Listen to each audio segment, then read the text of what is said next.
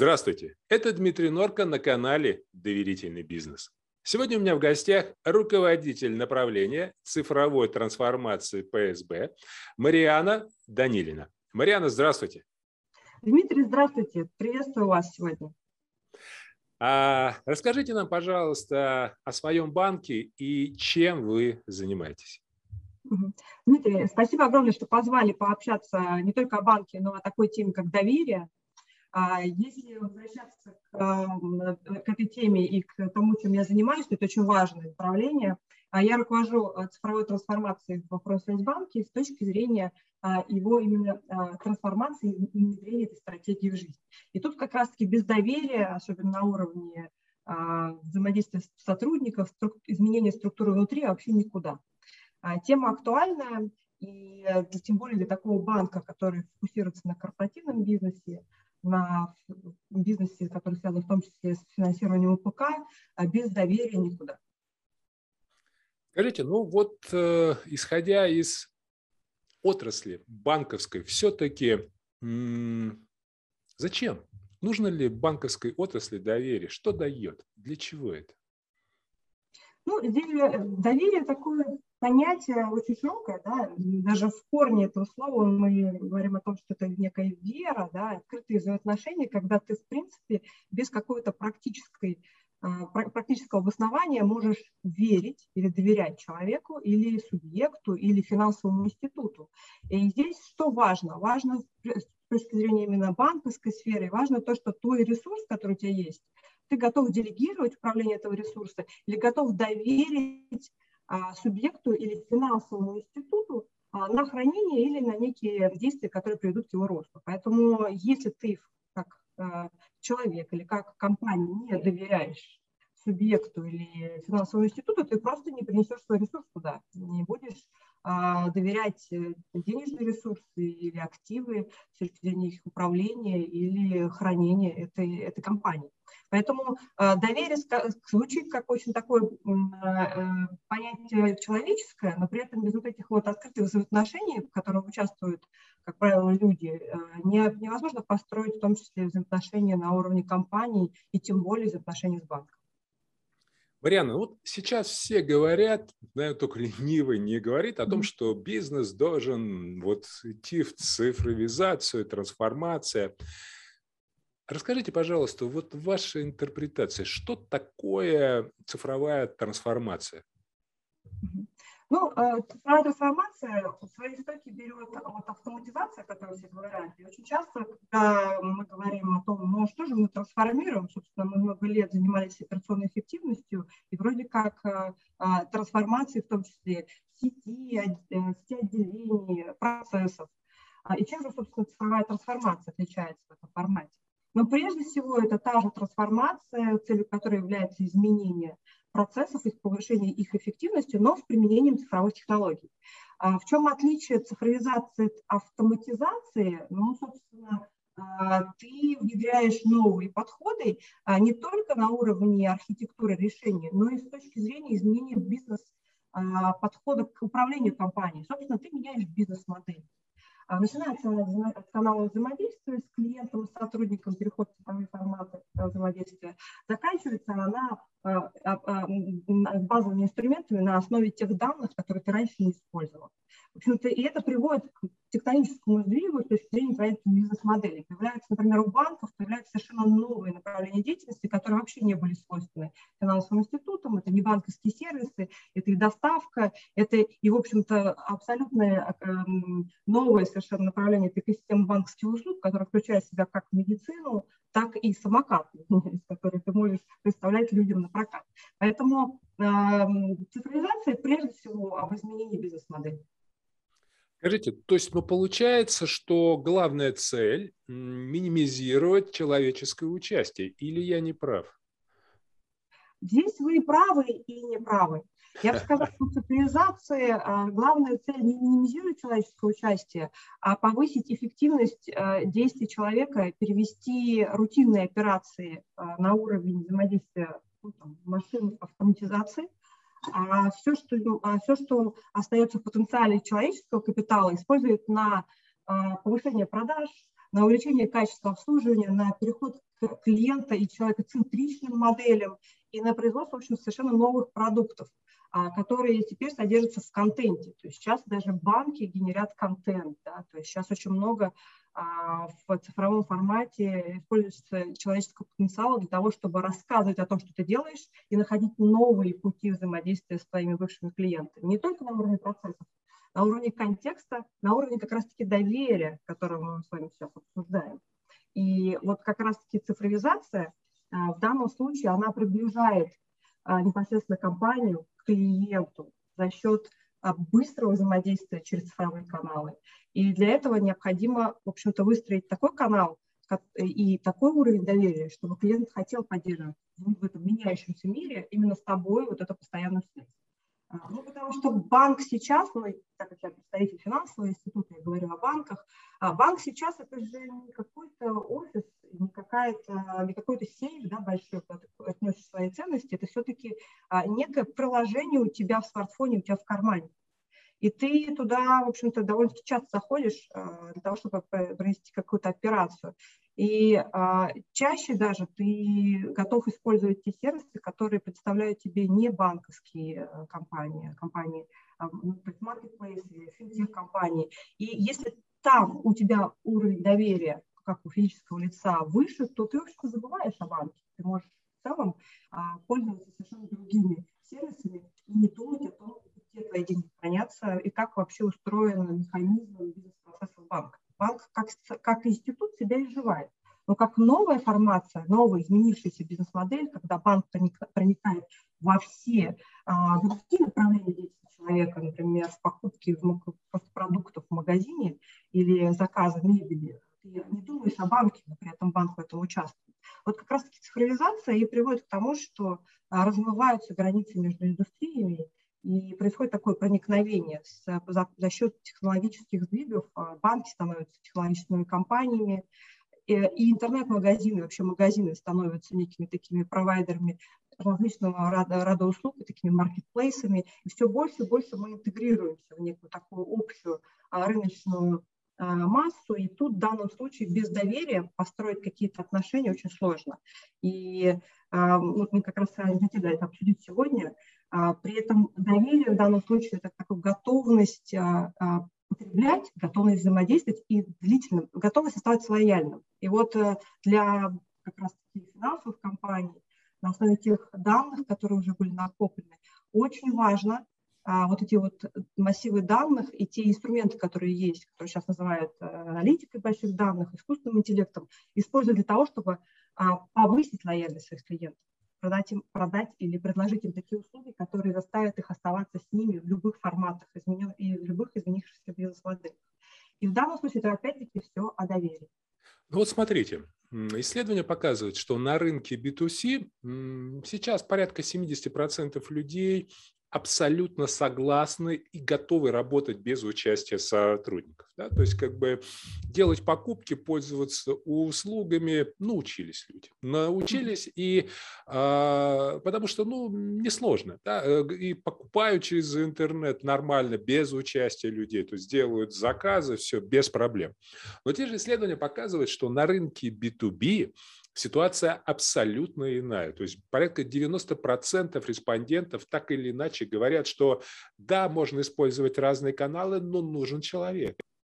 Нужен живой человек. И более того, а, опять-таки, исследования и мои наблюдения показывают, что нужен не просто человек, а нужен эксперт эксперт, которому бы доверяли, эксперт, который мог дать, не просто там продать что-то, рассказать, да, это можно прочитать в интернете, а вот нужна услуга в дополнение этого. Вот как все-таки соблюсти вот этот баланс? Потому что я смотрю, что сейчас, допустим, на э, рынке банковских услуг э, есть ну, вот этот перегиб, все кинулись в цифровизацию, да, все, но э, вот как вместе с водой ребеночка не выплеснуть? Самое важное, потому что в конечном счете покупают не фирмы, не компании, люди и у людей. И вот когда мы говорим особенно про рынок B2B, все равно никуда ты не денешь. Человеческая составляющая, она очень важна.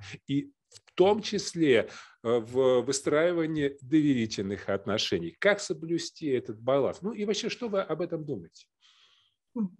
Дмитрий, хороший вопрос, вот такой на подумать, я бы сказала, можно ответить по-разному. А, если говорить о том, что я думаю, то все-таки человеческое общение, особенно в B2B сегменте, сейчас выходит на уровень премиального сегмента. Да, с учетом того, что а, онлайн мы все доступны, и любые, э, любые, в общем-то, автоматизированные сервисы также доступны для всех, это становится таким массовым сегментом, то личный или персональный ассистент, не виртуальный, а, и вот эта вот экспертиза, она стоит а, дороже, и любая компания, которая себе это может позволить, фактически пользуется таким премиальным а, сервисом.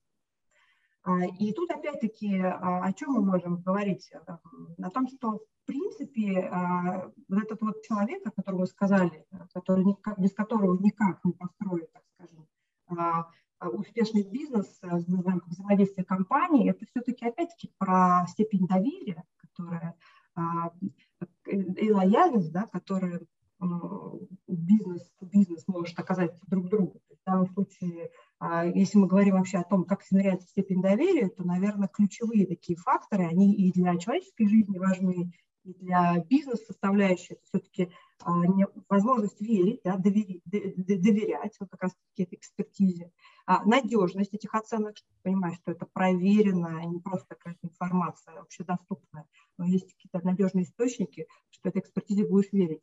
И опять-таки близость, ты можешь доверять свои балансовые показатели, какие-то а, вопросы компании, даже личные вопросы, именно там, тебя менеджеру или а, другой компании.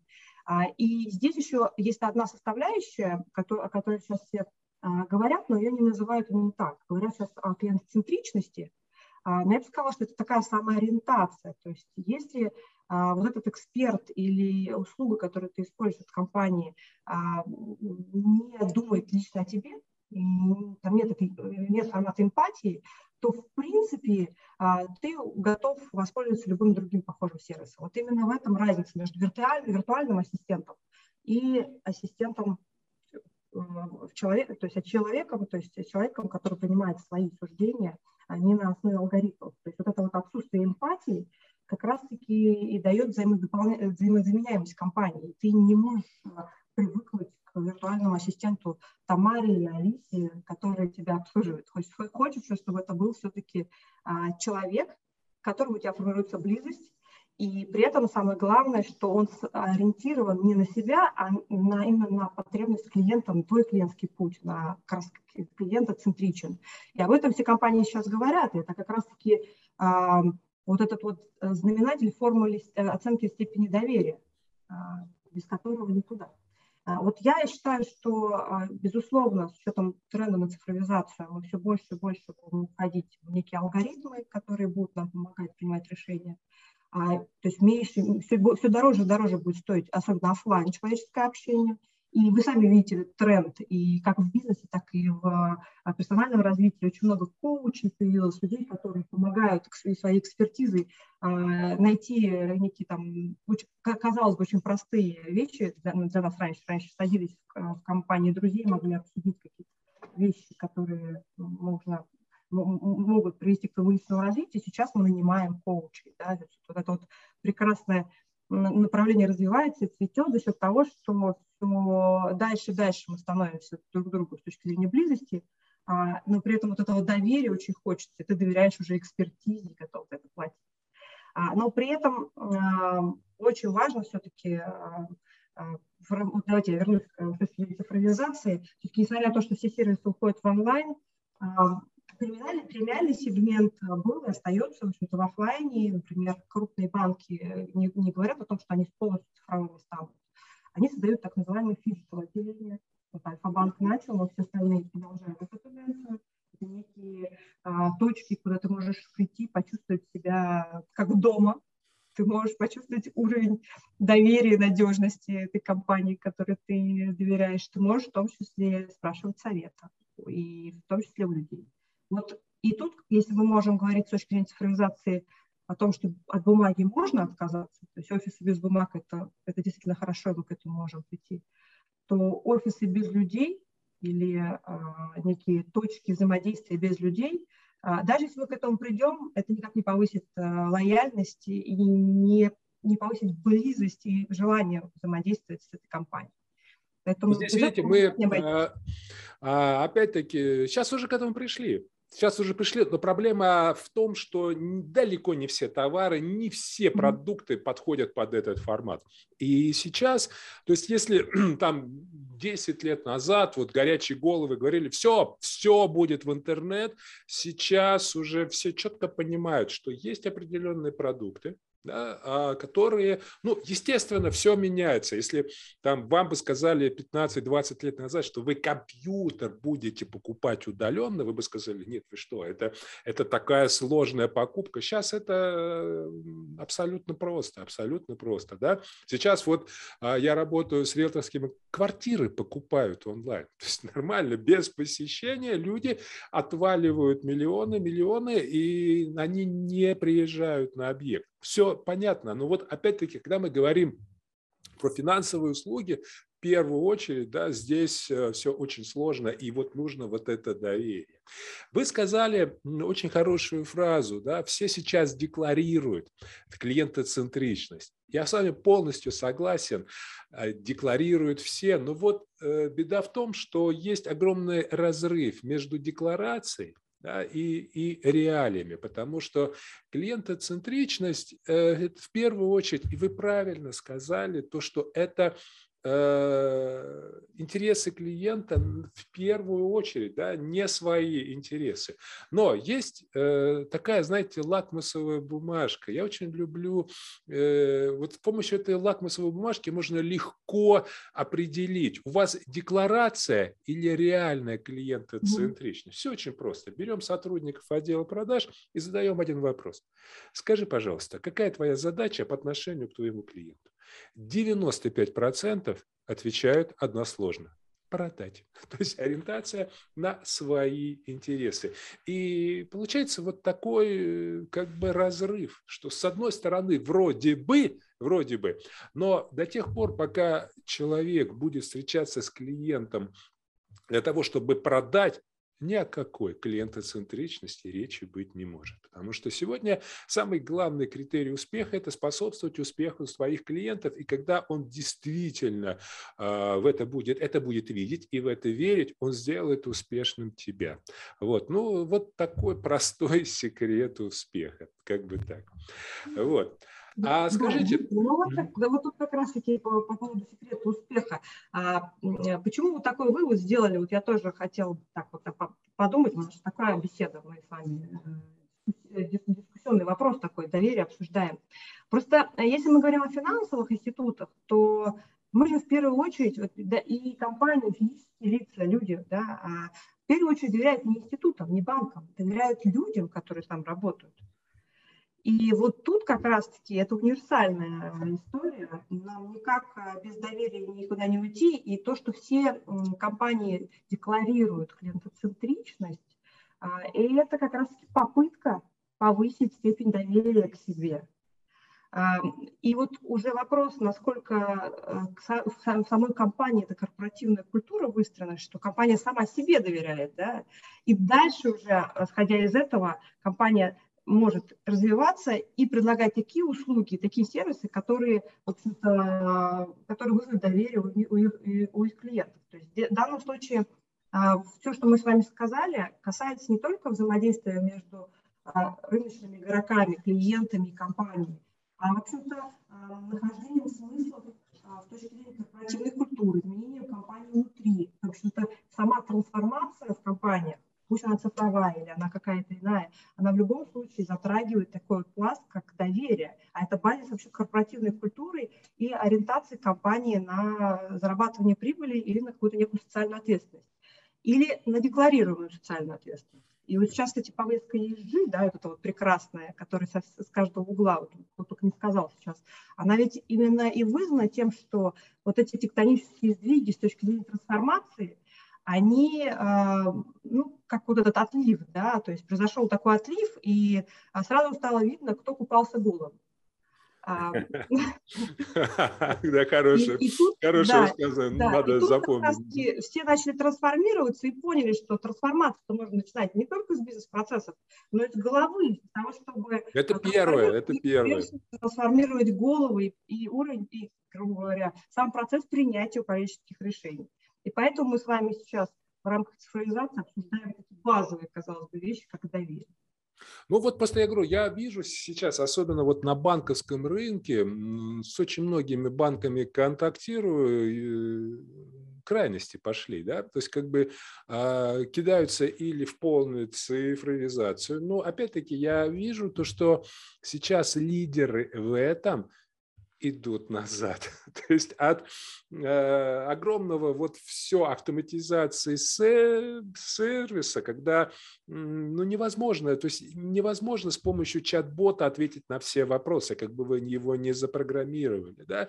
И сейчас они видят, что люди, клиенты, особенно еще раз говорю, э, розница, да, приучили, там э, стандартные какие-то вещи. Да? Вот на рынке B2B э, очень сложно стандартизировать, то что бизнес, он очень сильно отличается, очень сильно отличается одно от другого. И я сейчас вижу вот те лидеры, которые были первыми есть на, э, на уровне цифровизации, они начинают включать заднюю, начинают все-таки а, подключать человека, реального человека, реального человека. И это говорит о том, что, ну да, никуда мы от этого не денемся. Все равно покупают не фирмы, не компании, люди. Люди и именно люди. Тут уже и от того, как они работают, сейчас напрямую зависит успех компании. А, скажите, пожалуйста, ну вот э, любой компании, вот смотрите, мы говорили то, что невозможно доверие передать клиентам, если его нет в компании. Да? И у доверия есть один очень важный фактор, оно передаточное. То есть если в компании нет корпоративной культуры высокого доверия, говоря проще, если компания, руководство не доверяют сотрудникам, сотрудники не могут транслировать доверие вне клиентам. То есть не бывает.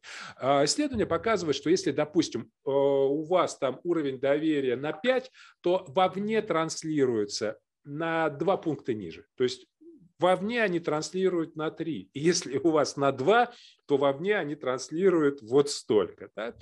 А все-таки как, по вашему мнению, ну, естественно, начинать нужно э, с компании, с команды. Что нужно сделать, чтобы вот в команде был высокий уровень доверия? Ну, вот здесь, знаете, вот э, уровень доверия, э, повысить уровень доверия, казалось бы, вот так на словах очень легко, да, научиться делегировать, э, мотивировать сотрудников, переходить на плоские структуры, что все делают, да, на такую командную работу.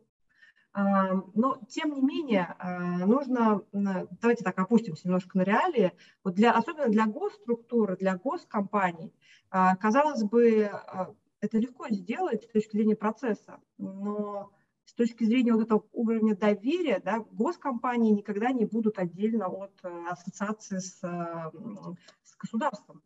А, а тут уже комплексная история. То есть для того, чтобы вот этот уровень доверия повышался, то есть не только сами компании должны меняться, а должно трансформироваться наше восприятие, в том числе государства.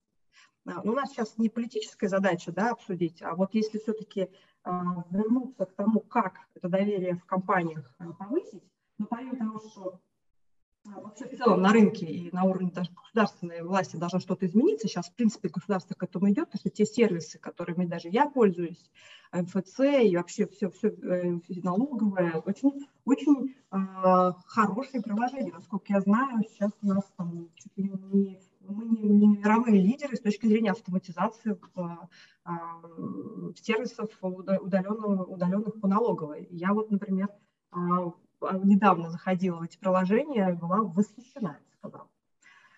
Если возвращаться к доверию в рамках корпоративной культуры и реализации некой трансформации в компаниях крупных, то в данном случае, безусловно, нужно научиться давать людям право на ошибку, научиться делегировать, а для этого, безусловно, нужно начинать с топ-менеджмента. То есть топ-менеджмент должен быть готов принять некий риск на себя.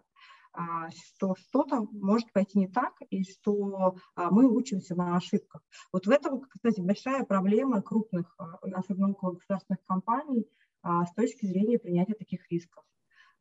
Вот поэтому все трансформации, которые проводятся, они все-таки декларируемые, декларируемые на уровне изменения культуры, изменения процессов, но не до конца все-таки такие крупные структуры могут действительно быть инновационными. Именно поэтому, а, например, Сбербанк и крупные банки, они уходят да, из плоскости банка, уходят в некую технологическую компанию, которая сможет позволить себе вот такой креатив и, а, и право на ошибку с точки зрения работы с инновациями. А, и, в принципе, они это делают верно. И, в принципе, вся, вся тенденция к кросс-национальным командам, к agile подходу, это как раз-таки о доверии, да, о доверии, что мы сами внутри команды знаем, как лучше, и не а, инструкция правит нами, а наши договоренности внутри команды. А, в целом, а, если вот так посмотреть на а, возврат на инвестиции по таким проектам, то как правило, ну, любые проекты, несколько первых лет, а, даже в любой, в любой, формате работы, особенно вот в agile формате, там есть а, провал, и кажется, что это все неэффективно. Но в долгосрочной перспективе, если посмотреть, как компания отрабатывает, то, в принципе, все лидеры, которые проводили у себя трансформации, за последние несколько дней увеличили как роя, ну, если сказать про банки, то SIR этих банков выше намного, их рынком, а, и в целом трансформации с точки зрения именно работы в командах, с точки зрения повышения доверия, делегирования полномочий наверное, сотрудников, дают о себе знать в повышении доходности компании. Мариана, ну, наше время подходит к концу. Последний вопрос. Как вы считаете, по каким критериям можно определить, что вот вашему банку доверяют? По каким критериям? Ну, безусловно, по критериям а, количества клиентов. А, и по критериям доверия, в том числе государства, банку. А если говорить о том банке, в котором я работаю, то в принципе, доверена такая миссия, как финансирование опорно, ОПК, оборонно-промышленного комплекса. Это очень высокий уровень доверия государства к институту. А если говорить о людях, то а, мы измеряем степень доверия к нам а, именно сотрудниками предприятий ОПК и компаниями, которые с нами. А у нас очень масштабно и кратно растет СМБ бизнес и корпоративный, поэтому могу сказать, что мы измеряем портфель клиентов. Этим у нас все хорошо. Спасибо, спасибо. А, друзья мои, напоминаю, что сегодня у меня в гостях был руководитель направления цифровой трансформации ПСБ Мариана Данилина.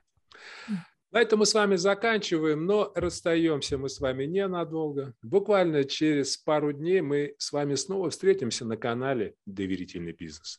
С вами был Дмитрий Норка и до новых встреч.